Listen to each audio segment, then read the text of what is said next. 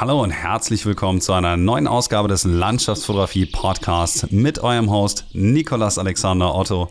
Und hier im Februar habe ich euch heute Thomas Wester hier in den Podcast geholt. Und einige von euch könnten ja vielleicht schon seine Bilder kennen. Der gute Mann war in letzter Zeit sehr viel unterwegs in Holland und den Benelux-Staaten. Zwei Orte, die eigentlich nicht unbedingt für ihre wunderschönen Landschaften bekannt sind, zumindest in der deutschen Szene. Da die Leute dann doch eher dazu tendieren, vielleicht mal nach Island oder auf die Lofoten zu fliegen. Und er hat sich eben dafür entschieden, aufgrund der Nähe zu diesen Orten eben dort zu fotografieren. Und das ist auch eines unserer Hauptthemen heute gewesen. Und ich fand das sehr, sehr erfrischend, mal ein wenig darüber zu erfahren, wie es denn so ist, im Hohen Fan zu fotografieren oder aber wie viele Trips er nach Holland machen musste, bis er eben dort die Bilder in sein Portfolio einspeisen konnte, die er dort gemacht hat.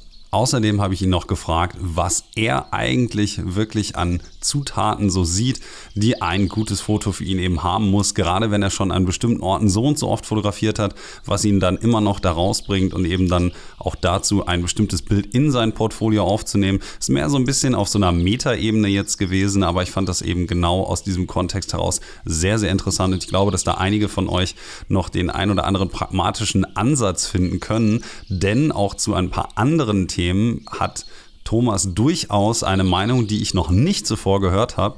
Ähm, gerade gegen Ende des Podcasts oder beziehungsweise gegen Ende unseres Gespräches hat er da einige Punkte genannt, die ich doch wirklich sehr interessant fand und die mich auf jeden Fall zum Nachdenken angeregt haben. Wenn ihr also ein paar der Arbeiten sehen wollt, über die wir hier so gesprochen haben, dann schaut doch einfach mal auf seiner Seite vorbei, die da heißt thomaswesterfoto.com. Foto in dem Fall auch mit PH.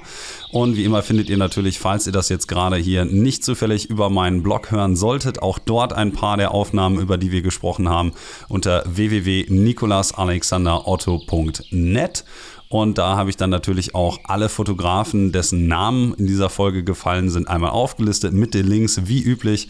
Da könnt ihr dann auch mal vorbeischauen und euch ein wenig ansehen, was denn die Kollegen noch so alles auf dem Kasten haben. Von meiner Seite möchte ich mich natürlich ganz herzlich bei den Leuten bedanken, die am Samstag hier auf dem Fotohafen waren in Hamburg, wo ich für Haider am Stand gearbeitet habe. Da habe ich wieder einige von euch treffen dürfen und den einen oder anderen coolen Plausch halten können und ich möchte mich auch nochmal ganz herzlich dafür bedanken. Also, falls ihr das jetzt hört, ihr seid hier alle mit eingeladen, dann natürlich auch das nächste Mal, wenn ich äh, in Zingst wieder für Haider arbeite, dort vorbeizuschauen, ein wenig zu plauschen. Freut mich immer, wenn ich einige von meinen Zuhörern dann auch mal so face-to-face -face kennenlernen kann.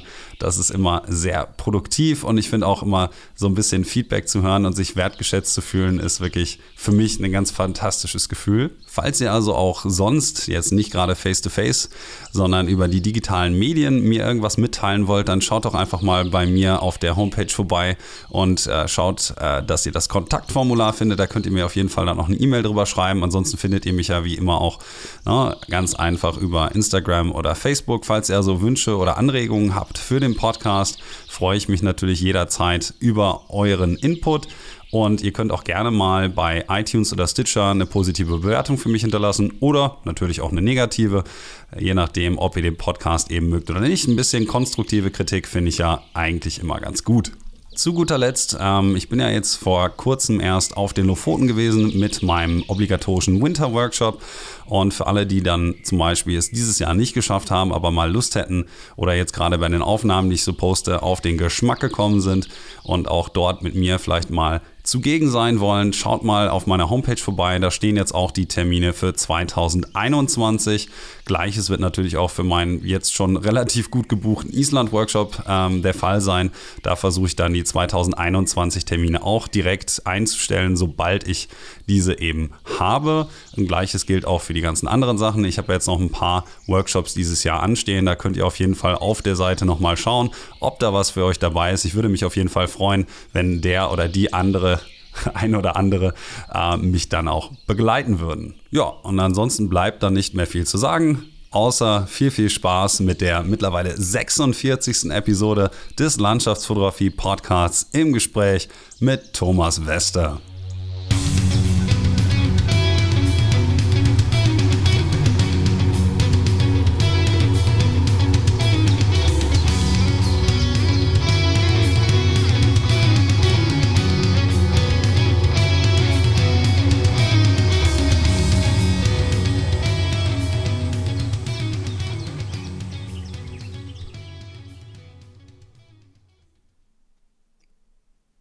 Herzlich willkommen zu einer neuen Ausgabe des Landschaftsfotografie Podcasts. Und wie im Intro bereits erwähnt, habe ich heute für euch Thomas Wester hier in den Podcast geholt. Erstmal wunderschönen guten Abend und herzlichen Dank, dass du mit dabei bist. Ja, hallo Alex. Ähm, ja, von mir auch äh, einen herzlichen Dank, dass ich dabei sein darf. Kein Problem. Ähm, du hast ja gesagt, du hast schon mal den ein oder anderen Podcast gehört und weißt so ein bisschen, wie der Hase läuft. Von daher glaube ich, dass du die erste Frage schon mehr oder weniger im Ohr hast. Aber für die alle äh, meiner möglichen Zuhörer, die jetzt gerade erstmal so mit einsteigen, meine erste Frage ist obligatorischerweise immer die folgende. Und zwar, wie mein Gast in die Landschaftsfotografie eingestiegen ist. Und von daher kommst auch du, Thomas, jetzt nicht drumherum, einmal ein wenig äh, Licht ins Dunkel zu werfen, wie du persönlich zur Landschaftsfotografie gekommen bist. Das habe ich schon befürchtet. Äh, von daher mich leider auch darauf vorbereitet. Das hätte ich wahrscheinlich besser nicht machen sollen. Also sollte ich jetzt völlig ausufernd hier erzählen, dann bremst mich bitte. Doch, ähm, das ist genau. schon okay. Ja, das waren eigentlich so drei, vier Schritte und es fing an eigentlich mit einem technischen Problem. Ähm, dazu hole ich mal etwas aus. Ich habe äh, recht früh das ähm, Surfen angefangen ähm, und habe das recht ambitioniert so für 20 Jahre betrieben zwischen meinem 12. Lebensjahr und Anfang 30 und äh, wir haben uns äh, ja sozusagen mit den Surfkumpels immer wenn wir wieder kleine Kompaktkameras geschnappt, auch mit Unterwassergehäuse, haben uns gefilmt und fotografiert, wollten natürlich idealerweise dann immer mal so einen Sprung fotografieren oder ähnliches und ähm, im Laufe der Zeit habe ich äh, immer mal die Kameras abgegradet, aber selbst mit diesen hochwertigeren Bridge-Kameras ging es nicht sehr gut. Und dann hat mir ein Kumpel mal eine Spiegelreflexkamera in die Hand gedrückt. Und ähm, ja, dann habe ich gesehen, irgendwie, wow, damit funktioniert das ja. Man sieht live im Sucher, was passiert. Genau das ist es. Genau das brauche ich. So kam überhaupt erstmal eine Kamera ins Haus. Das war damals äh, eine Canon 40D mit einem 100-400er äh, für mich damals ein äh, unfassbar großes und tolles Objektiv. Später hatte ich auch mal äh, super Teleobjektive, dann, dann äh, denkt man ein bisschen anders darüber, aber genau so fing das an und ähm, ähm, das war 2008, als ich die Kamera gekauft habe und bis eigentlich 2015 habe ich ähm, dann immer wieder, wenn ich ähm, mal in der Natur war, ich gehe auch gern wandern, gehe gern raus, äh, die Kamera mitgenommen, weil ähm, ich war jetzt auch nicht jedes, jedes Wochenende surfen oder so und ähm, dann habe ich angefangen, ähm, dieses 100-400er zu nutzen, um insbesondere erstmal äh, Tiere und Vögel zu fotografieren.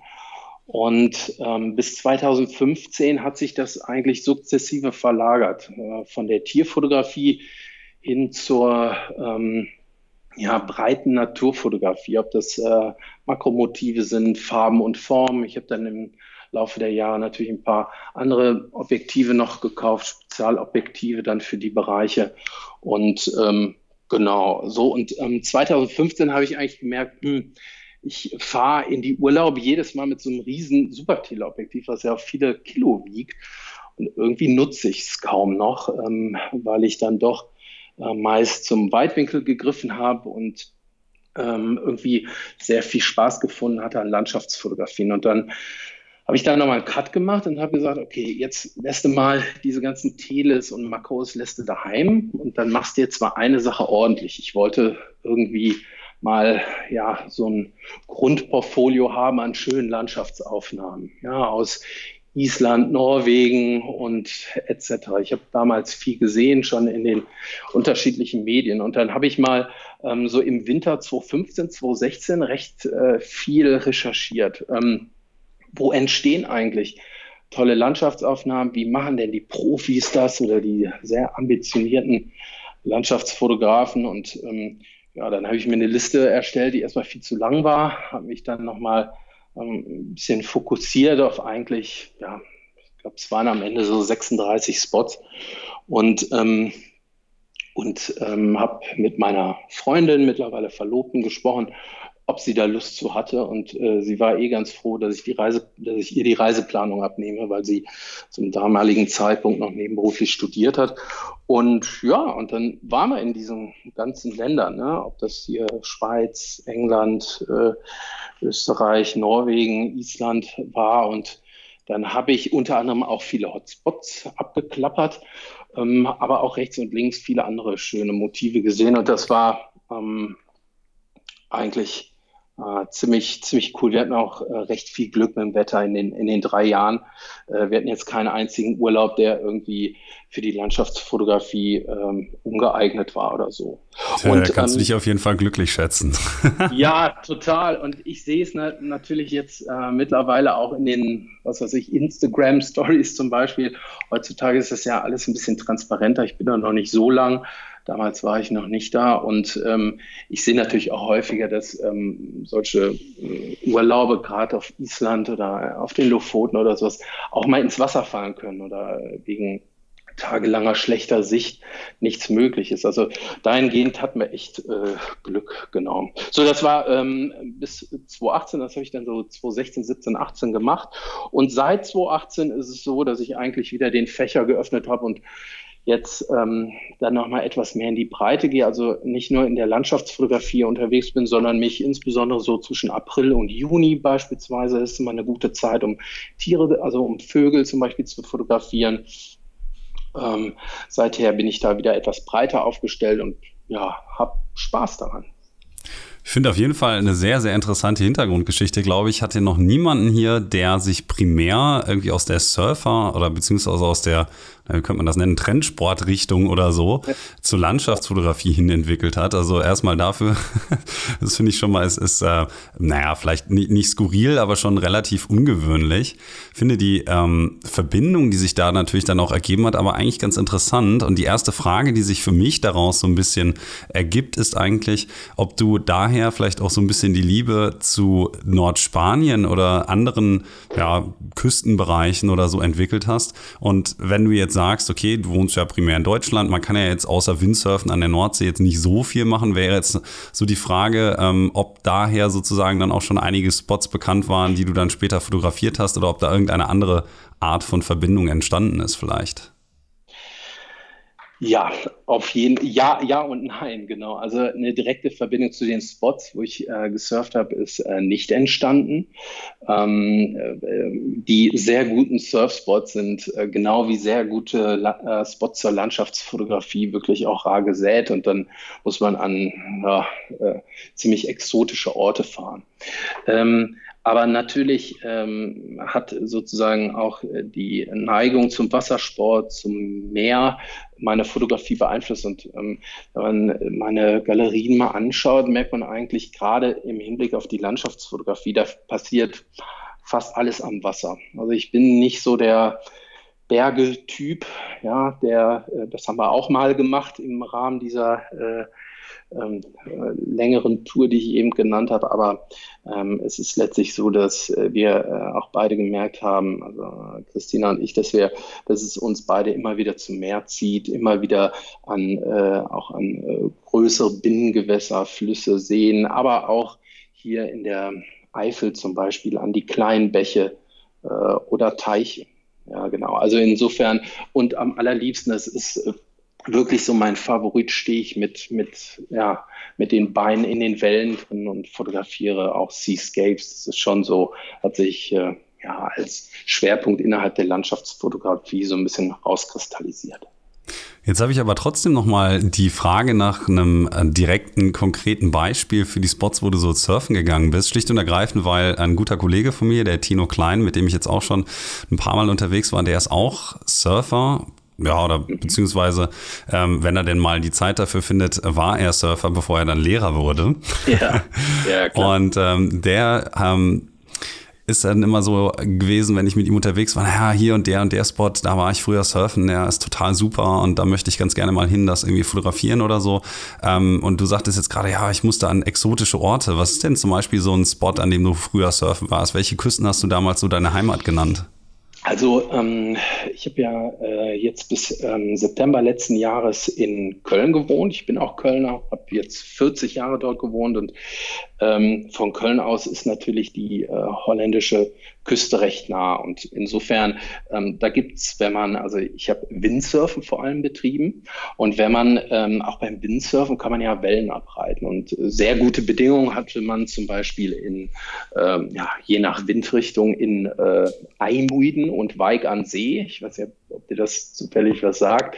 Ähm, das sind halt Orte, wo zum Beispiel die Wellen sehr gut ähm, brechen, weil in Weig an See beispielsweise bei den vorherrschenden Windricht südwestlichen Windrichtungen, ähm, ähm, dort gibt es sehr lange Molen und diese Molen ordnen die Wellen und die kommen relativ clean dort rein für eine Nordseewelle.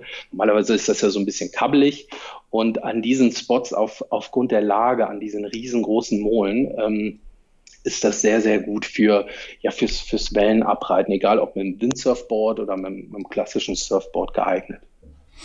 Okay, also dann habe ich jetzt aber auch verstanden, warum du sagtest, das hat so ein bisschen ja. eine Verbindung, aber auch wieder ähm, keine, ja. weil von dort findet man natürlich jetzt in deiner Galerie, wenn man sie sich mal angeschaut hat, nicht so viele. Übrigens, für alle, die da gerne einen Blick mal drauf werfen wollen, ihr könnt, falls ihr jetzt gerade am Handy seid, am Tablet oder am PC, mal auf die Seite thomaswesterfoto.com gehen und äh, Foto muss man dabei mit PH schreiben. Ansonsten, falls ihr es gerade über den ähm, Blog von mir hört, dann habt ihr natürlich da unten auch direkt einen Link. Dann könnt ihr euch mal durch die Galerie klicken, während ihr unserem ja, Gespräch hier lauscht. Und neben dem, was du jetzt äh, gerade sagtest, so dass du in Holland viel surfen warst, aber dann halt eigentlich keine Bilder dort entstanden sind, die jetzt irgendwie bei dir auf der Seite gelandet sind, hast du allerdings andere Projekte, die sich auch so in den Benelux-Staaten und ähm, abspielen, unter anderem eben auch in Holland. Das war ja so eine der Sachen, ähm, mit der du bei mir auch sehr, sehr viel Aufmerksamkeit eigentlich äh, auf dich gezogen hast, die ich sehr, sehr interessant fand, ähm, dass du halt auch an so Locations fotografierst, eben nicht nur bei diesen 36 Spots, die du so rausgesucht hast, sondern eben auch an bestimmten Orten, wo eben, naja, ich sag mal, der übliche geneigte Landschaftsfotograf vielleicht nicht sofort denken würde, ha, da hole ich meine Kamera raus oder da muss ich jetzt unbedingt hinfahren, wie zum Beispiel eben die Niederlande oder Belgien. Ähm, vielleicht magst du einmal ähm, ein bisschen darüber erzählen, wie du eigentlich dann auf die Idee gekommen bist, nachdem du an Orten warst wie Island, Lofoten, Nordspanien, so das, was man als Landschaftsfotograf auch so ein bisschen in Mitteleuropa erwarten würde. Dann eben zu sagen, okay, ich fahre jetzt nach Holland, um da zu fotografieren. Wie ist das so entstanden? Ja, das ist eigentlich äh, dadurch entstanden, dass man natürlich an so einem Wochenende in der Regel dann doch nicht nach Island fährt und äh, sich halt irgendeinen Surfspot ja. raussucht. Und äh, genau, äh, was hast du um Köln herum? Da hast du Heidelandschaften, so ein, so ein paar. Du hast sicherlich auch äh, ein paar schöne Flüsse. Und, äh, ähm, aber im Prinzip, wenn man ähm, auch wenig ähm, zivilisatorische Elemente in seinen Bildern haben will, muss er schon etwas weiter in die Natur rausfahren. Und da bietet sich zum Beispiel das Hohe Fenn, ähm, insbesondere auf der belgischen Seite, an. Ähm, dort gibt es ähm, unterschiedliche Landschaften. Einmal so die, das, das ganze Thema Hochmoor, ja, mit, mit wirklich faszinierenden Elementen. Also im ähm, Herbst gibt es zum Beispiel dort die, die Heideblüte.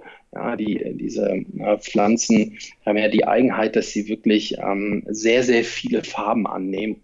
Und es sieht äh, echt schön aus, aber man kann äh, auch dort an einige Stellen gehen, wo man nicht nur hier irgendwelche Heidebüche hat, sondern auch sehr schöne Birkenlandschaften ähm, oder ähm, Kiefern, die dort stehen. Es gibt ja auch ein sehr bekanntes ähm, äh, Gebiet mit, mit so halb abgebrannten Bäumen. Ähm, dessen Name mir jetzt nicht einfällt und auch halbwegs unaussprechlich ist. Aber auf jeden Fall, ähm, Belgien ist da schon ähm, recht nah gewesen. Das war immer so eine, so eine, knappe Stunde Fahrt. Und da habe ich dann an den Wochenenden natürlich unheimlich gerne, äh, gerade so die Vormittage, samstags äh, morgens, sonntags morgens, ähm, war ich da unheimlich gerne unterwegs. Ne? Dann, dann sind die Gebiete auch recht leer und äh, es ist einfach ein schönes Stück Natur. Und irgendwann nach dem äh, ich weiß, ich habe nicht mitgezählt, aber wahrscheinlich 50., 60. Besuche in Belgien, habe ich mir dann aber gedacht, okay, ähm,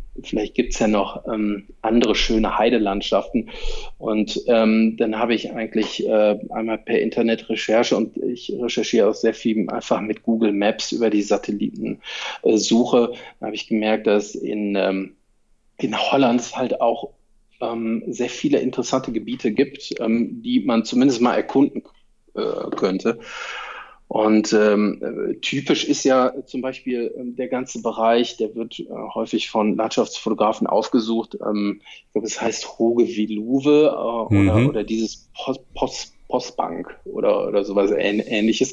Da war ich noch, noch nicht, sondern ich habe mir äh, die etwas ähm, kleineren Gebiete ausgesucht. Ähm, zum Beispiel äh, de Grote Peel, ähm, Hatterzefennen bei Nimmwegen, ähm, aber auch die ganzen Marsdünen, äh, die äh, bestehen aus mehreren kleinen Naturschutzgebieten, zum Beispiel das Endenmeer ähm, ist dort, ähm, aber auch ähm, zuletzt im November zum Beispiel war ich sehr viel in der Region Limburg und da haben mir insbesondere gefallen die, und das ist jetzt hundertprozentig falsch ausgesprochen, die Osterweichse äh, Bossen-Fennen äh, äh, Naturlandschaft. Das ist ein, ein Moorgebiet äh, mit sehr vielen kleinen Seen und die Besonderheit dieses Gebietes ist, ähm, dass du an diesen, auf diesen Wasserstellen häufig sehr kleine Inseln hast und auf den Inseln stehen einzelne Kiefern.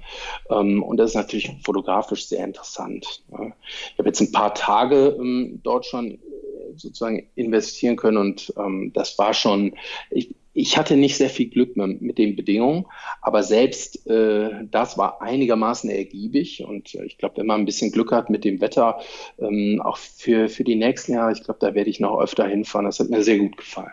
Ja.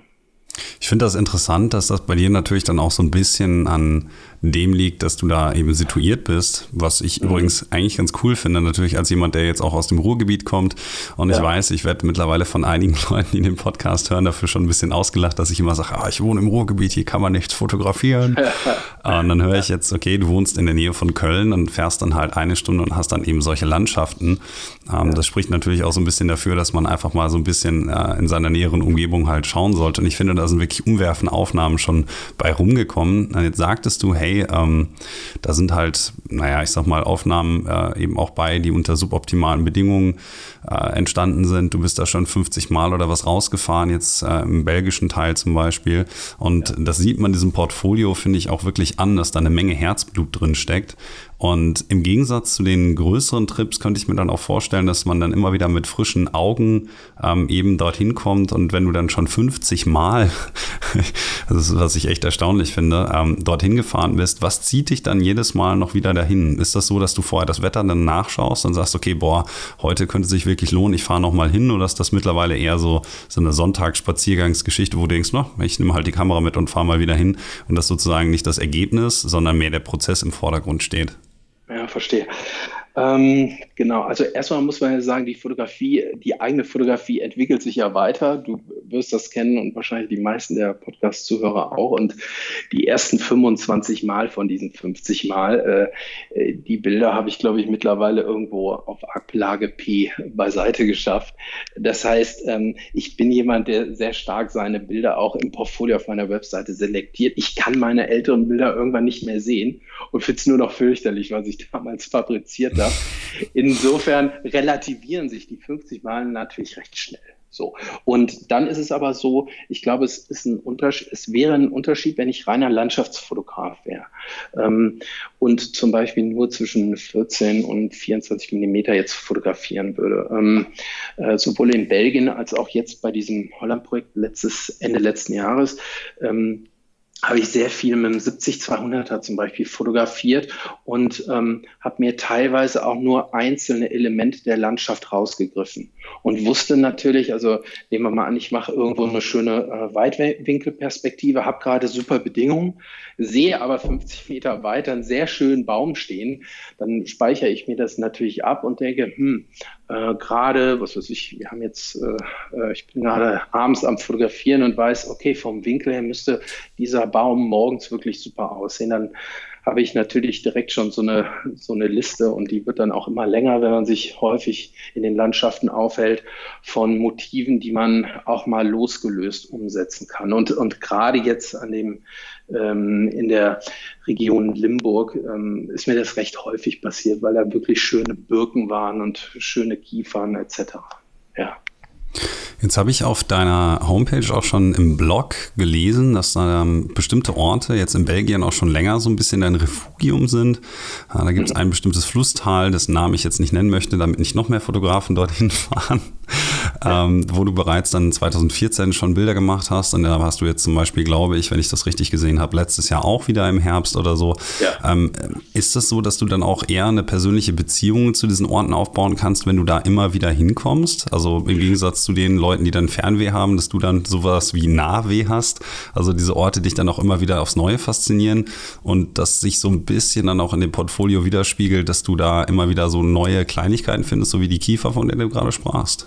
Ja, ähm, ja, es ist auf jeden Fall so, dass die Orte mir ans Herz wachsen und vor allem ähm, ist es ja häufig so, dass man doch erst beim ich weiß es nicht, vierten, fünften, siebten Mal dann wirklich auch das Foto mitbringt, wo man sagt, wow, das sticht jetzt doch auch aus dem eigenen Portfolio heraus. Und, ähm, und gerade auf die Fotos habe ich es eigentlich immer sehr abgesehen. Und insofern ähm, brauche ich die Zeit auch und ich brauche mehrere Versuche. Ja, ich äh, denke mal, es gibt bestimmt äh, Fotografen, die das bei zwei Besuchen hinbekommen. Äh, aber äh, zu denen gehöre ich nicht, weil ich mir auch wirklich Zeit lasse vor Ort. Und ähm, insofern, ja, Jetzt hast du ähm, auch unter anderem, ähm, finde ich, ist eigentlich eine ganz schöne Quotierung von Ansel Adams, ein kleines Zitat bei dir auf der Homepage. Und ähm, ich glaube, das ist so sinngemäß wiedergegeben. Ähm, 12 significant images in any one year um, are a good crop. Also sozusagen ähm, zwölf Bilder im Jahr, die wirklich irgendwie Signifikanz besitzen, sind schon ein, äh, ein Stück gute Arbeit sozusagen. Ähm, das hast du gesagt, dann parallel dazu, dass du auch denkst, okay, wenn ich zwölf Bilder im Jahr mache, dann ist das für mich eine sehr, sehr gute Quote.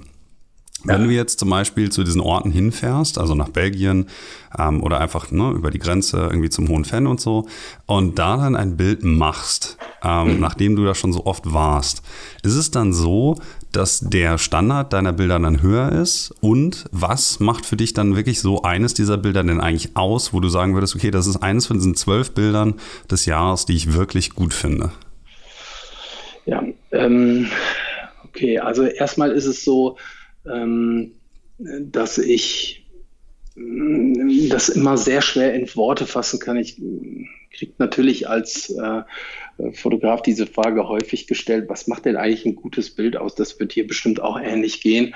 Ähm, ich finde es sehr schwer zu fassen. Ich glaube, man eignet sich ja auch über die Jahre hinweg, guckt man sehr viele Bilder an und zwar nicht die eigenen, sondern ähm, die Bilder von anderen. Ich habe mich in den letzten Jahren relativ viel mit Wettbewerbsfotografie beschäftigt und zwar seit 2016 und habe mir immer wieder Bildbände gekauft von diesen größeren Wettbewerben. Ich rede jetzt nicht von den Wettbewerben, wo es für jedes achte eingereichte Bild eine virtuelle Gold Goldmedaille gibt, sondern ja. ich rede jetzt von den Wettbewerben wie BBC uh, Photographer of the Year oder ähm, auch Aspherico, Monfoto, Glanzlichter, da kann man nicht eben mal zehn Bilder einreichen und äh, fünf davon gewinnen. Also dem Radomir Jakubowski mag das äh, gelingen, aber äh, da sehe ich mich nicht auf dem Level.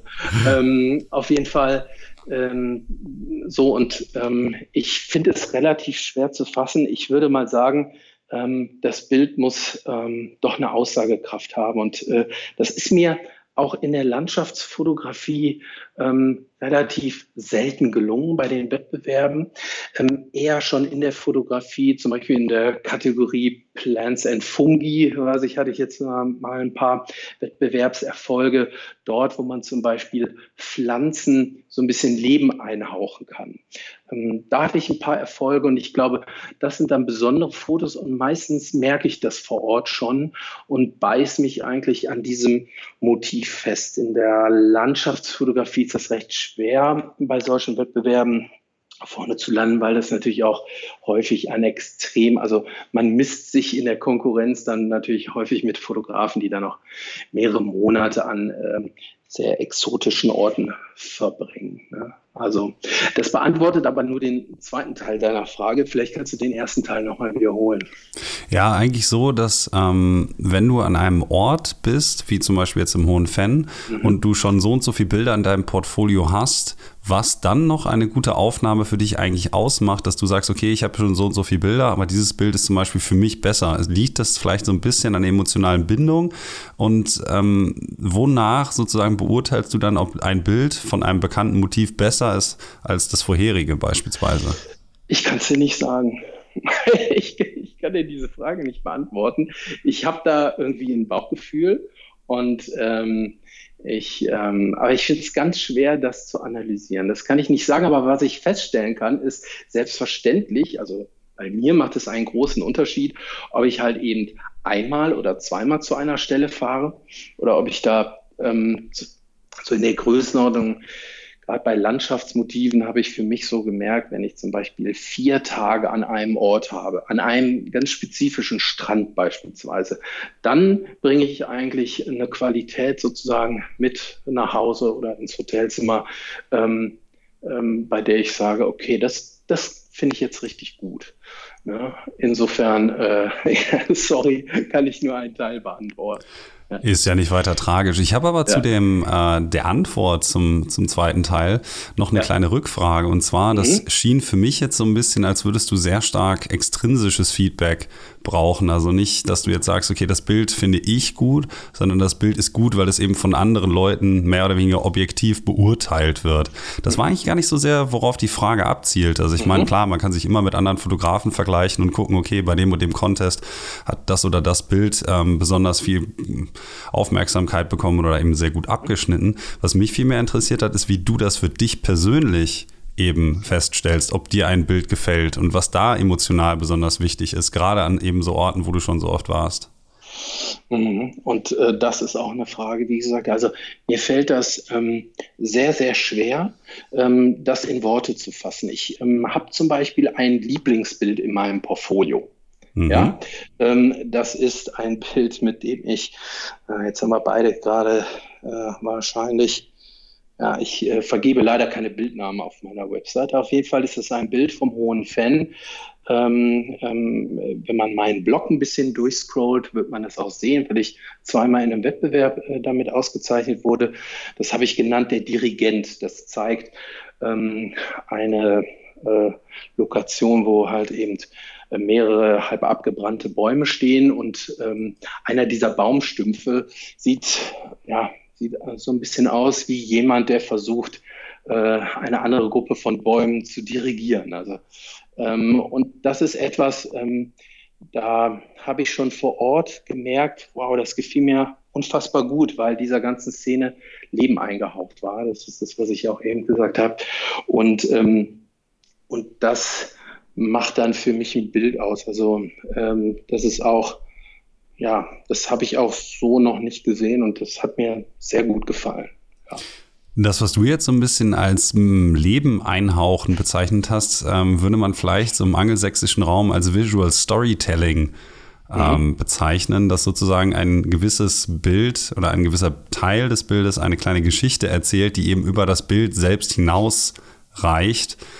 Ähm, in dem Falle zum Beispiel durch die Synergie zwischen dem Titel und dem Bild an sich, dass halt die Anthropomorphisierung der Bäume, also dass man sozusagen denen eben, naja, sag mal, die, die quasi nach menschlichen Gedünken irgendwie versucht zu interpretieren, das Ganze so ein, ein ja, eine, eine Metaebene sozusagen erreicht. Ich weiß nicht, ob das jetzt das so äh, in etwa beschreibt, was du meintest. Ja, ja absolut. Das, ich das, glaube, äh, das ist verdammt schwer, ne? Hm, das ist schwer und das gelingt aber natürlich auch bei vielen klassischen Landschaftsmotiven nicht. Ähm, genau, absolut. Ich will übrigens noch mal eine Sache aufgreifen. Du hattest ja eben noch mal gesagt, ähm, genau, das, das Thema externes Feedback. Und mhm. ähm, ja, auf jeden Fall. Ist, ähm, ich höre mir das an, ich finde das auch wichtig. Ähm, ich arbeite auch hauptberuflich ähm, jetzt seit vielen, vielen Jahren so im Bereich Coaching, Training und aktuell Beratung. Und ich finde das wichtig, dass man für Feedback offen ist. Aber auf der anderen Seite ähm, merke ich selber, dass, ähm, dass äh, man das hier in der Fotografie, gerade heute in den sozialen Medien, kann man das natürlich nicht ähm, eins zu eins ähm, umsetzen. Man muss da seinen eigenen Stil finden. Ich will mal ein Beispiel nennen.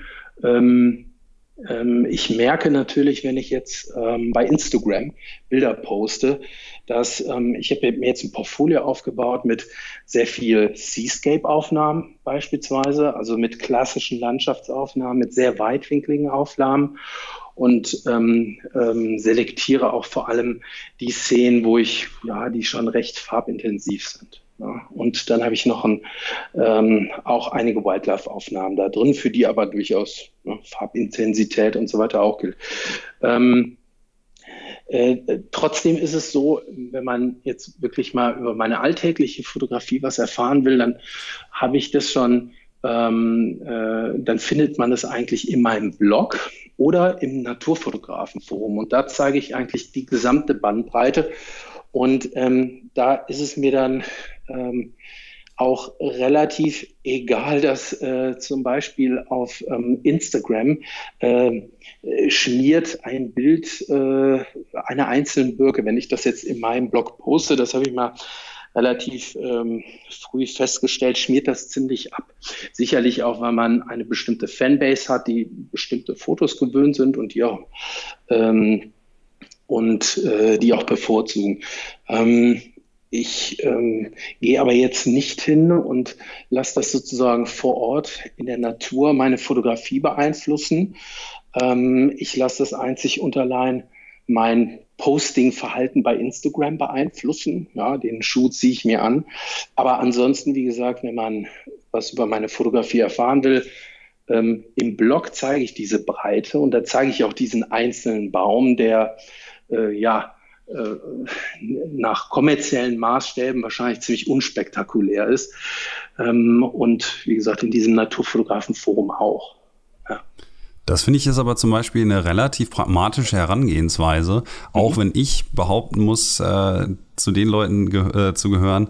Ähm, und da, ich habe dein, deine Homepage äh, vor kurzem auch nochmal einem Kollegen geschickt, der sich die dann auch noch angeschaut hat, weil ähm, ich fand eigentlich genau das, und das ist witzig, dass du das jetzt von dir aus sozusagen angesprochen hast, weil das wäre auch nochmal so ein, ein Nachhaken meinerseits später gewesen, ähm, dass die Bilder, die du eben auf der Homepage zeigst, doch relativ stark von dem abweichen, was man jetzt in deinen sozialen äh, Medienkanälen eben findet, wie zum Beispiel die ganzen Makroaufnahmen oder sowas. Sowas postest du halt eben nicht. Und ich finde eigentlich gerade die Aufnahmen teilweise wirklich extremst gelungen. Also natürlich ja. bin ich primär eben Landschaftsfotograf und an den Landschaften interessiert, aber mich hat das positiv überrascht, als ich eben auf deine Seite gegangen bin und gehe dann mhm. so auf die Kategorie Farben und Formen oder eben auf Pflanzen, Makro und ähm, Wildlife und finde da eben Aufnahmen, die mindestens genauso gut sind wie deine Landschaftsaufnahmen, wenn nicht mhm. noch besser.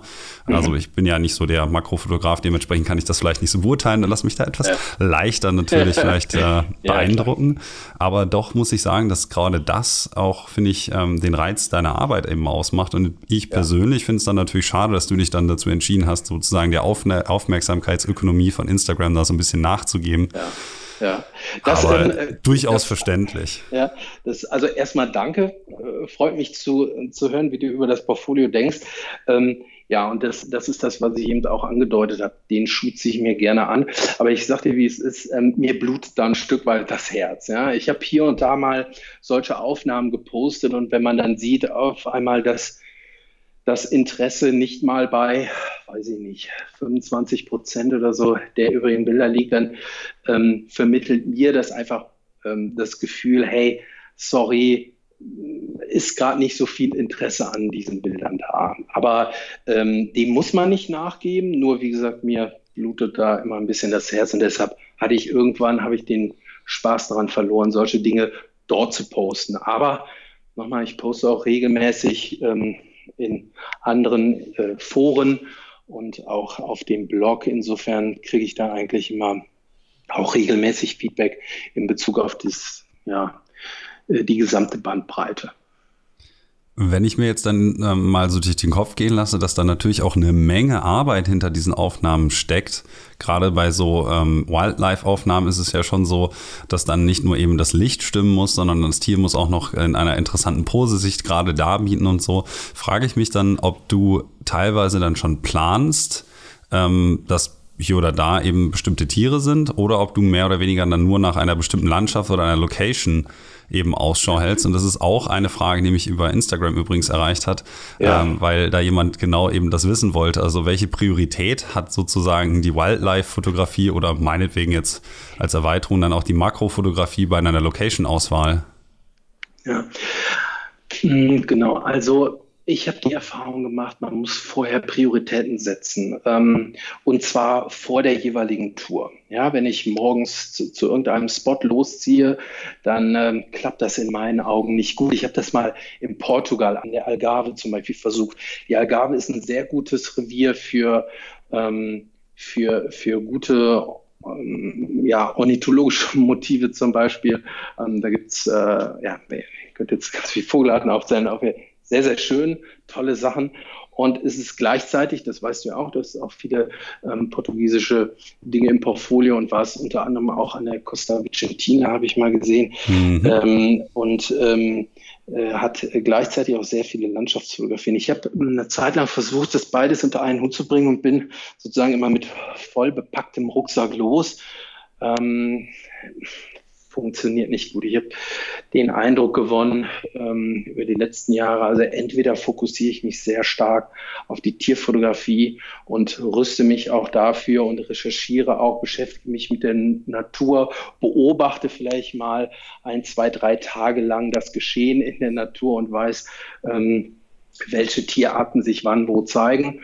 Ähm, oder ich gehe halt eben äh, auf die entsprechenden äh, Landschaftsfotografieorte. Was natürlich immer mal sein kann, ist, dass ähm, zum Beispiel ich hatte jetzt so eine Situation in, im Dezember in, im Nordwesten Spaniens. Ähm, da gab es ähm, ein sehr schön gefärbtes Flischgestein. Und dann habe ich gesehen, dass ähm, dass ähm, äh, eine bestimmte Vogelart sich immer wieder dort draufgesetzt hat. Dann hab, natürlich habe ich da mal zum 70-200er gegriffen. Das große Supertele habe ich dann nicht dabei in so einem Urlaub. Ähm, und äh, dann habe ich versucht, äh, mit dem Konverter kam ich dann zumindest auf 280 Millimeter oder so, da mal ähm, die Vögel mit dem schönen Fischgestein zu fotografieren. Ist mir übrigens leider nicht gelungen, aber ähm, genau, habe mich da schon dran versucht. Aber ähm, mit beidem loszuziehen ist, ähm, ist normalerweise äh, schwierig. Ich weiß aber, dass einige äh, Nat Naturfotografen das machen ähm, und ähm, für mich gelingt es nicht gut. Ja, ich kann mir das auch nur sehr schwer vorstellen, dann noch ein 600 Millimeter zusätzlich mit mir ja. rumzuschleppen, was dann nochmal zwei ja. Kilo wiegt. Das ja. würde auch, glaube ich, in meinen Rucksack persönlich gar nicht mehr reinpassen. Von daher kann ich das wirklich ganz gut verstehen. Absolut. Die, die Naturfotografen, die das übrigens machen, die haben auch einen anderen Schwerpunkt. Wenn ich als Schwerpunkt die Telefotografie habe, nehmen wir mal an, ich möchte in der Schweiz Steinböcke fotografieren oder ähm, ach, wie heißt nochmal das, wo die Gänse fotografiert werden? Vogesen? Vogesen, genau. Ähm, dann haben natürlich, also ähm, dann haben die natürlich auch Weitwinkelobjektive dabei oder auch ein 70-200er mittlere Telebrennweiten, um dann eben die Gewitterstimmung, die gerade über einem gegenüberliegenden Berg hängt, äh, schnell umsetzen zu können. Das macht dann schon Sinn. Nur dann reden wir ja von jemandem, der hauptsächlich das äh, 400er, das auch noch ein paar Kilo wiegt, ähm, obwohl sie immer leichter werden, äh, der hauptsächlich das nutzt und dann nebenbei mal zu einer kleinen, etwas leichteren Brennweite greift. Das, das ist ja noch machbar, aber du hast es gerade gesagt, ich kann ja nicht als, als Landschaftsfotograf sozusagen nur für den Fall der Fälle, dass diese Vögel sich nochmal auf die komischen Fischgesteine setzen, dann ein 4 Kilo Monsterobjektiv mitschleppen. Das, das funktioniert nicht so gut. Ja. Dann frage ich mal im Anschluss sowas, was mehr oder weniger in die gleiche Kerbe schlägt. Eine Frage, die ich auch damals dem Stefan Forster gestellt habe. Und bei dir ist es ja jetzt auch so, dass du neben der Fotografie eben auch noch Videografie betreibst und dann halt mit deiner Phantom noch zusätzlich eben Videomaterial erstellst, wenn du eben vor Ort bist und fotografierst. Ähm, wie ist denn da so die Prioritätensetzung? Weil ich habe schon von einigen Leuten, zum Beispiel auch von Alex Nail oder so, gehört, dass das extremst schwierig ist, da einen Kompromiss zu finden, ohne dass entweder das eine oder das andere darunter leidet. Wenn du also jetzt zum Beispiel dann in Holland äh, diese wunderschöne goldene Lichtstimmung hast und ein paar Aufnahmen machst und dann parallel im Prinzip an dem gleichen Ort noch mit einer Drohne ein, ein Video machst, das zum Beispiel jetzt ähm, fand ich eigentlich ganz schön, das Golden Marshlands Video. Ähm, ja, wie ja. ist da so die Gewichtung bei dir? Ja, ähm, ähm, ich brauche da nicht zu gewichten, weil ich empfinde das anders. Ähm, ich konzentriere mich in der Fotografie wirklich äh, eigentlich sehr genau auf diese, naja, du weißt schon, äh, halbe Stunde vor Sonnenalten, nehmen wir jetzt mal einen Morgen an, äh, halbe Stunde vor Sonnenaufgang, halbe Stunde nach äh, Sonnenaufgang. Ähm, und ähm, ähm ich habe die Erfahrung gemacht, dass ähm, zum Beispiel jetzt im Herbst in Holland ähm, äh, ungefähr eine halbe, dreiviertel Stunde nach Sonnenaufgang ist für meine Fo Fotografie das Licht so, dass ich sage, okay, das finde ich jetzt nicht mehr gut, das interessiert mich gerade nicht mehr. Aber in der ähm, Filmerei und äh, gerade bei den Drohnenaufnahmen, die also häufig vertikal Richtung äh, Erde, wo häufig vertikal Richtung Erde ähm, gefilmt wird. Ähm, da ist es so, dass ich ein bisschen mehr Licht brauche und dass das, das Licht wirkt doch auch äh, wenig überstrahlt. Ähm, jetzt dieser äh, Golden Marshlands Film, da war natürlich der Nebel sehr dicht, das kam dann nochmal hinzu, aber auch diese Aufnahmen sind entstanden ähm, ein, zwei, ich glaube sogar bis zu zweieinhalb Stunden nach Sonnenaufgang. Das heißt, da kommt sich ähm, die äh, Fotografie kaum in die Quere ähm, mit der Filmerei. Und, und das, das mag ich und deshalb klappt das eigentlich auch gut. Ich habe sogar die Erfahrung gemacht, dass ähm, wenn ich bestimmte Dinge wirklich ähm, vertikal nach unten fotografiere, was ja im Bereich Farben und Form auch mal interessante Perspektiven und Motive ergeben kann, dass ähm, du auf Island, selbst wenn du da mittags mal mit dem äh, Quadrocopter startest, dass, dass man auch noch sehr schöne ähm, Dinge umsetzen kann. Ist es dann eben so, dass aber die Priorität logischerweise, so wie ich das so ein bisschen rausgehört habe, dann doch immer dabei liegt, dass du äh, Fotos machst, weil du erst die Drohne dann startest oder den Quadrocopter, je nachdem, ähm, wenn das beste Licht eben schon vorüber ist.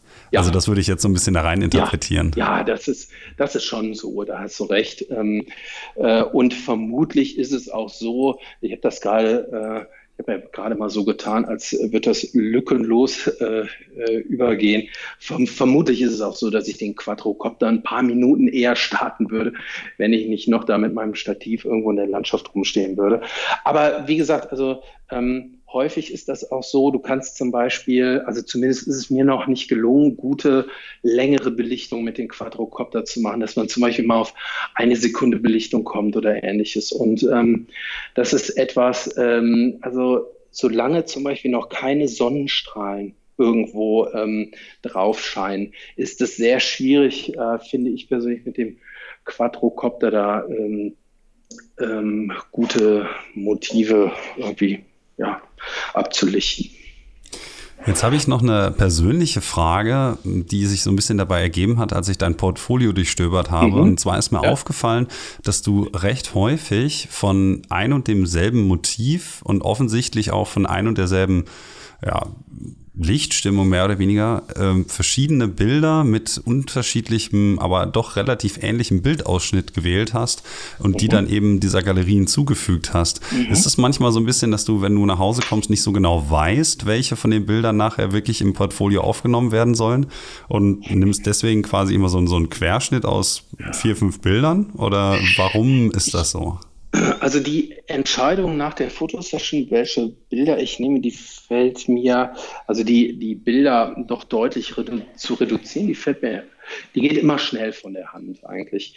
Ähm, aber ich gebe dir recht, äh, wenn ich jetzt zum Beispiel an eine Szene in Navarra denke, ähm, in einer bekannten Halbwüste, in der du auch schon warst. Ähm, da hatte ich einfach so einen besonderen, schönen Morgen. Und da habe ich wirklich gesagt, okay, das sind jetzt ähm, zwei, drei, vier Perspektiven eines Motivs, auch wenn die sich nur um, was weiß ich, 20 Meter Fußweg unterscheiden. Ähm, da wollte ich keine jetzt auf meiner Festplatte liegen lassen und wollte dann auch alle Motive zeigen. Von daher, ja, kommt das mal vor. Und dann möchte ich das auch zeigen und dann klar, dann könnte ich jetzt das auch lassen, weil ich mir denke, oh, äh, hinterher wirst du später mal in einem Podcast darauf angesprochen. aber äh, aber äh, nö, ist mir dann eigentlich egal. ja, wie gesagt, das ist ähm, mir einfach nur so aufgefallen. Das war jetzt auch gar nicht ja, mal wertend klar. gemeint, ja, sondern ich fand es halt interessant, weil ich habe die alle mal so durchgeklickt in so einer Galerie aus, sagen wir mal 20, 30 Bildern. Teilweise mhm. sind die ja noch ein bisschen größer, so 60, 70 Bilder.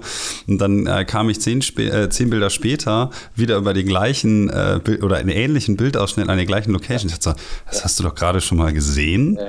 Äh, und deswegen war ich ein bisschen verwirrt, daher die Frage. Ich habe die auch nicht chronologisch geordnet in der äh, Galerie, sondern ehrlich gesagt wollte ich da nur einen farblichen Wechsel reinbringen. Manchmal sind die Dinge so einfach, ja. Ja, ich meine, du hast es so ein bisschen in Anführungsstrichen auf die Spitze getrieben, damit, dass du ja eine ähm, eigene Location, ähm, äh, Quatsch, eine eigene Galerie hast, nur für Jukül Salon.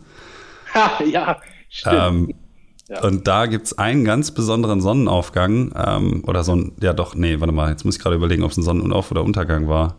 Ähm, das kannst du ja gleich kurz korrigieren, aber auf jeden Fall, ich weiß noch, als ich das gesehen habe, dass du da warst und dann diese Lenticularis-Wolken über dem ja. ähm, Vatnajökull ja. aufgetaucht sind, dass ich wirklich dachte, so, oh Mann, jetzt sahnt der gute Mann aber richtig ab. Und ich glaube, da sind irgendwie zwölf Aufnahmen von dem gleichen Abend, von der gleichen Lichtstimmung in dieser Galerie drin ja, ja, ja, absolut. Aber ähm, ähm, wenn du, ich habe dazu einen Blog-Eintrag, ja, ich äh, weiß es noch ziemlich genau, das war die Nacht vom 25. Juni äh, letzten Jahres, weil so eine Lenticularis-Wolke, die vergisst man nicht so, so schnell. Das war wirklich beeindruckend und das Setting war so, dass irgendwie in 360 Grad Richtung überall tolle Wolken waren. Ich hab, mein Gedanke war natürlich der, naja, ähm, ich sag mal, stark gefärbte Wolken, die irgendwie zum Beispiel einen normalen Fluchtpunkt bilden oder so. Also es gab da vieles.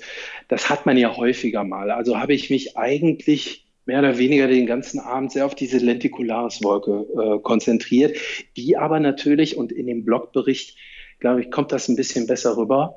Ähm, kann jeder gucken. Ich glaube, ja, müsste dann am 25. Juni war die Nacht. Der Blogbericht ist wahrscheinlich irgendwann vom Juli 2019. Da habe ich die Geschehnisse dieser Nacht sozusagen beschrieben und diese Lenticularis-Wolke änderte sich auch ähm, alle 10, 15 Minuten in ihrer Form, in ihrer Farbe, in der Intensität. Ähm, und natürlich, da habe ich, äh, ja, ich glaube, da, da findest du bestimmt äh, zehn, zehn Bilder von in dem Jökül Salon-Ordner. Ne? Ins, insgesamt muss man aber auch sagen, bei solchen Spots, die mich äh, sehr faszinieren und Jökül Salon, ich könnte da hundertmal noch hinfahren. Das hört auch nicht auf, die Faszination. Da können auch am Parkplatz 500 Leute stehen. Ich habe die Erfahrung gemacht, ich hatte es, ich hatte auch noch nie äh, ein Problem mit zu vielen Fotografen, weil äh, ich die Erfahrung gemacht habe, du gehst 400 Meter und dann sind die weg, weil die meisten da sehr gemütlich und einfach unter, unterwegs sind. Und ich war jetzt äh, mittlerweile hatte ich 32 Fotosessions an Jökulsala. Mit einer Fotosession meine ich mal so einen Vormittag oder einen äh, Nachmittag oder Abend. Und ähm, genau, und da habe ich mal auf meiner Webseite das Best-of gezeigt, äh, was so seit ja, 2016 dabei rumkam. Ja. Jetzt hast du ja am Anfang mal gesagt, dass du so eine Liste entworfen hast, wo 36 mhm. Spots drauf sind. Jetzt frage ich mich gerade mal, ähm, wie viele du davon eigentlich schon abgeklappert hast. Äh, alle, alle. Alle. Also die Liste, ähm, und da hat man auch einen, einen klaren, ähm, also ich habe mir schon vorgenommen, die innerhalb von äh, drei Jahren eigentlich 2016, 2017, 2018 zu bereisen. Ähm, wir haben es aber tatsächlich schon geschafft im März 2018, rel relativ früh.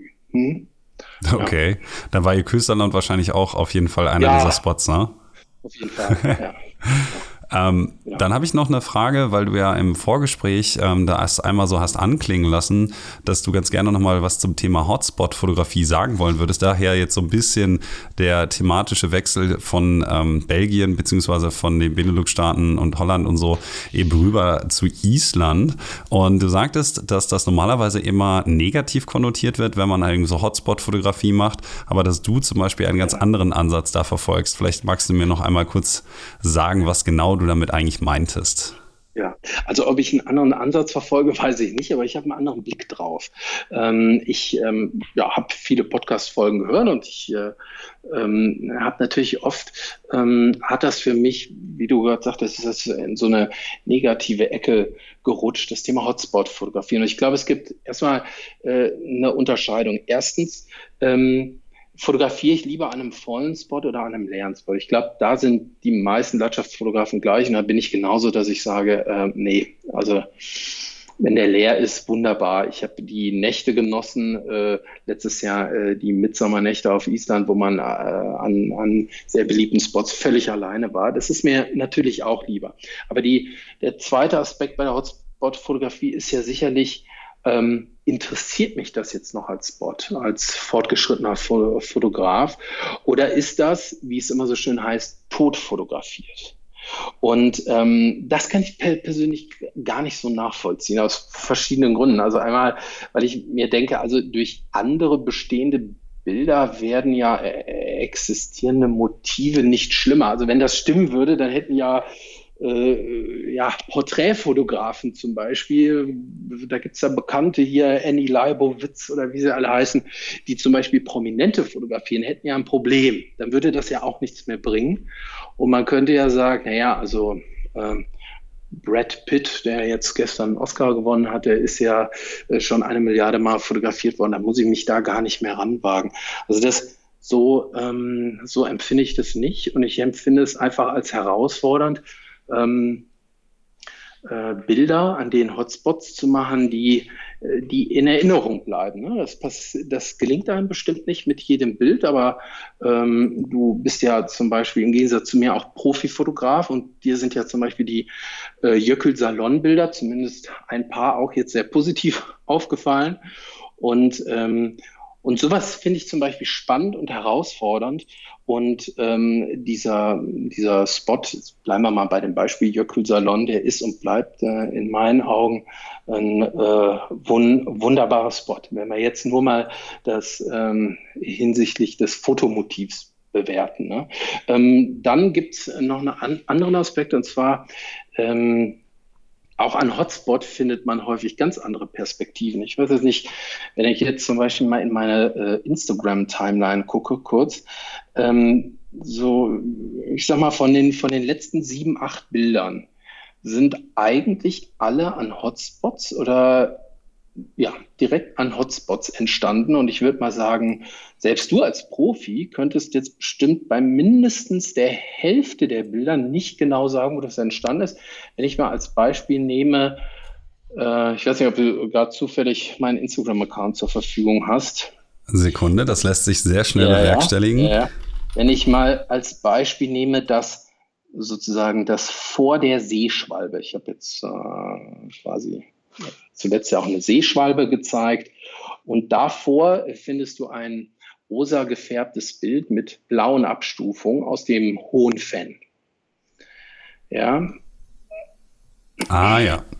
Genau. Das ist zum Beispiel ein Motiv, ähm, das ist ungefähr 70 Schritte von einem dieser Hotspots entfernt, an dem, von dem es tausende Bilder jedes Jahr gibt, entstanden.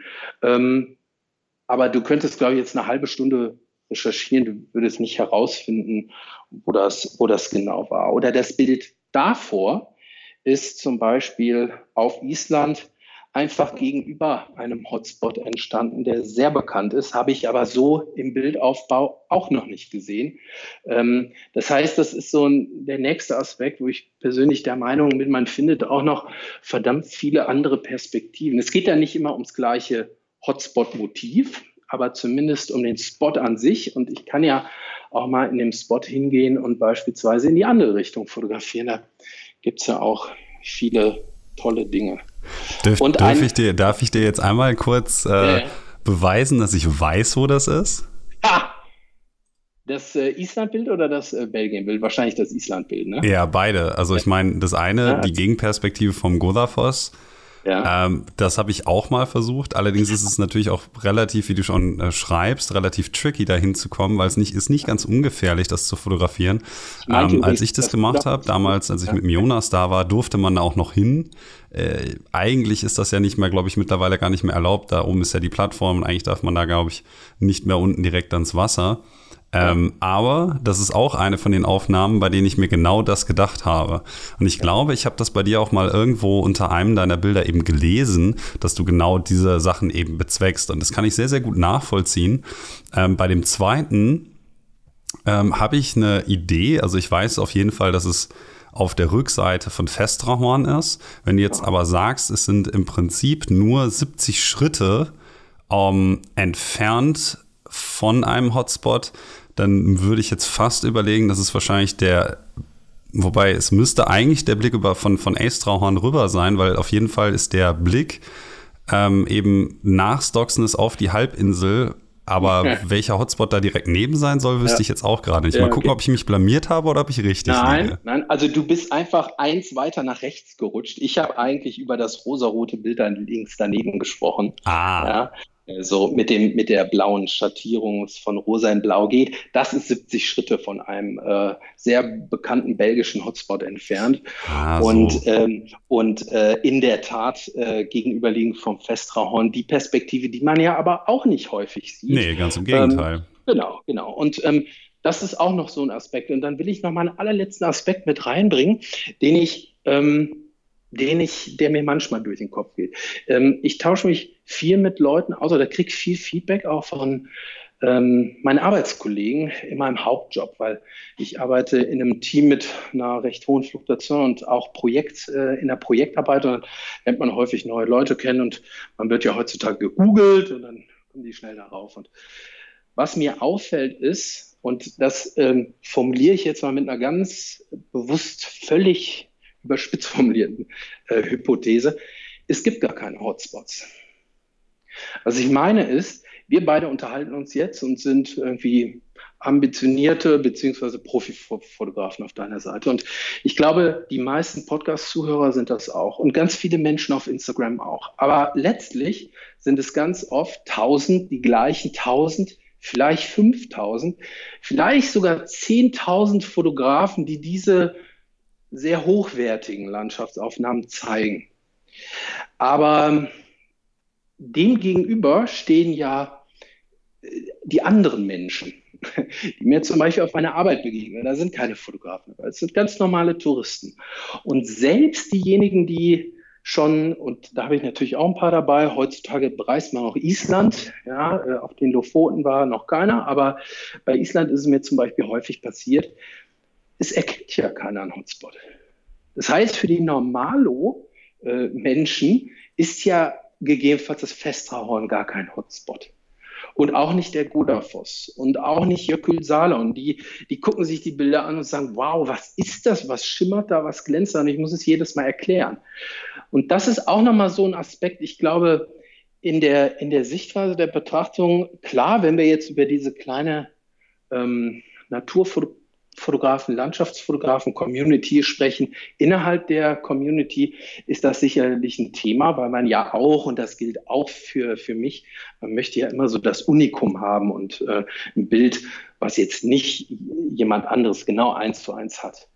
Aber wenn man das mal ein bisschen aus der Vogelperspektive betrachtet, ist das, was wir als Hotspot-Fotografie bezeichnen, ähm, das ist kaum wahrnehmbar für jemanden von außen auch noch das, so Das finde ich, ist extremst gut erklärt und ich glaube, das ist wirklich etwas. Also ich dachte jetzt, als du das so erzählt hast, so ja, mein Gott, der hat ja einfach nur recht. Also man vergisst halt teilweise, wenn man sich in dieser Fotografenblase eben aufhält, dass das, was wir machen, eben für die meisten Leute, egal wie alltäglich für uns die Motive scheinen, doch etwas Außergewöhnliches bleibt. Ne? Mhm. Ja. Absolut. Ja, das, das finde ich ist ein, ein hervorragendes Schlusswort übrigens, mal, mal mit einer sehr, sehr positiven äh, Schlussnote hier zu enden. Allerdings, wenn du meine Podcasts ja schon kennst, weißt du, dass ich am Ende meine Zuhörer immer noch, äh, meine Zuhörer, mh, hm, die später auch, aber meine Gäste frage, wen er oder sie ganz gerne mal hier im Podcast hören würde. Und ich könnte mir vorstellen, dass du da vielleicht auch den einen oder anderen Namen für mich hast. Ja, absolut. Ich habe äh, drei Namen für dich, wenn das in, in Ordnung ist. Ja? Selbstverständlich. Und zwar ähm, ist das einmal ein Fotograf, der heißt Guy Edwards. Der wohnt irgendwo in England, in Dorset. Und ähm, der hat in meinen Augen ein Portfolio, das kannst du zum Beispiel bei Instagram einsehen, das unfassbar ist. Also selbst wenn ich das jetzt filtere nach einem bestimmten Genre und sage, okay, ich bin jetzt aber Landschaftsfotograf, ich will jetzt mal dessen Landschaftsfotografien sehen, dann muss man ein bisschen weiter runter scrollen, aber dann kommen Dinge, die hauen mich zumindest von den Socken, finde ich absolut faszinierend. Und ähm, ja, wäre dann jetzt ein englischsprachiger, aber genau, das, ähm, das wäre der erste. Der zweite das ist ein Tierfotograf, und zwar Chris Kauler. Ich weiß nicht, den hattest du. Ich weiß jetzt nicht, ähm, du hattest ja auch schon zumindest Naturfotografen, die auch Tierfotografie betreiben, beziehungsweise auch, glaube ich, jemand, der viel Safari macht. Also das ist jemand, Chris Kauler ist ein ähm, äh, junger Fotograf, der unheimlich ähm, äh, äh kreativ arbeitet und dessen Portfolio finde ich ähm, unfassbar gut. Ja? Mhm. Und der dritte, und jetzt schließt sich der Kreis vielleicht zu Beginn des Podcasts, ich bin ja äh, äh, mit Leib und Leben immer noch Surfer. Und es gibt jemanden, der die Fotografie ähm, mit, der, mit dem Surfen äh, wirklich verbindet und nicht wie ich so irgendwie mittelbar. Und hm. das ist jemand, ich hoffe, ich äh, spreche jetzt den Namen richtig aus, Ben äh, Tuart. Ähm, der ist aber, glaube ich, äh, Franzose und wird bestimmt ganz anders ausgesprochen. Ähm, ja, T-H-O-U-A-R-D, genau. Und äh, der hat ähm, ja, der ähm, taucht unter anderem bei diesen äh, Surfspots und hat dann unter halb Unterwasserlandschaften äh, drauf, halb noch, äh, also diese Halb-Halb-Bilder hat er, dann hat er Wellen fotografiert er ähm, äh, von innen sozusagen, gerade auf äh, Tahiti. Da gibt es einen Spot, der heißt Chupo und das ist einer der besten Surfspots der Welt und er macht faszinierende Bilder davon. Okay, das klingt auf jeden Fall mal noch ja. ein bisschen was anderem. Äh, ich kann ja mal schauen, ähm, wenn ich mal wieder was Fremdsprachliches sozusagen mache. Ich kann zwar kein Französisch, aber vielleicht kann er ja ein bisschen Englisch, ob mhm. das irgendwie im Rahmen des Möglichen ist. Ähm, ich möchte mich aber jetzt erstmal ganz, ganz herzlich bei dir bedanken, dass du dir die Zeit genommen hast, jetzt mal so unter der Woche abends äh, für ein Stündchen hier mit uns zu quatschen und äh, ein wenig einen Blick auf die Dinge durch die Augen von Thomas Wester vermittelt zu haben. Herzlichen Dank dir sehr, sehr gerne und ähm, ich habe auch zu danken.